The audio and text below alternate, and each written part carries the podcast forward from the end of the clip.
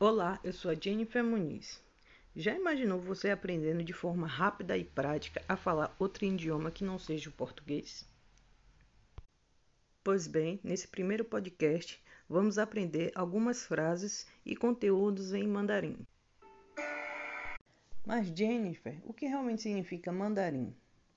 O mandarim é uma das variações da língua chinesa falada na maior parte do norte e do sudoeste da China. Portanto, o mandarim possui mais falantes do que qualquer outra língua.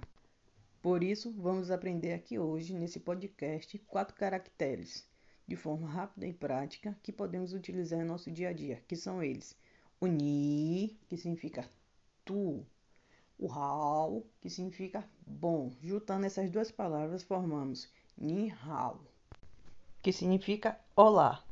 Assim como existe o ni, que significa tu, também nós temos o o, que significa eu, e o tchau, que significa chamar-se.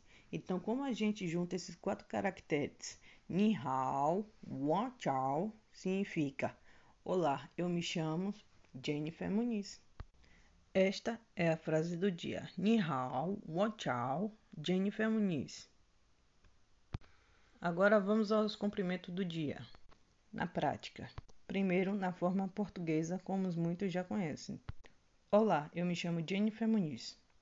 Olá, eu me chamo Carlos.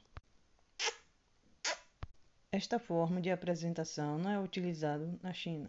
Lá é assim que se faz. Ni hao, wan chao Jennifer. Ni hao, wan chao Carlos. Aperto de mão. Espero que tenha gostado. Nos vemos em breve. Adeus. Tchau, tchau.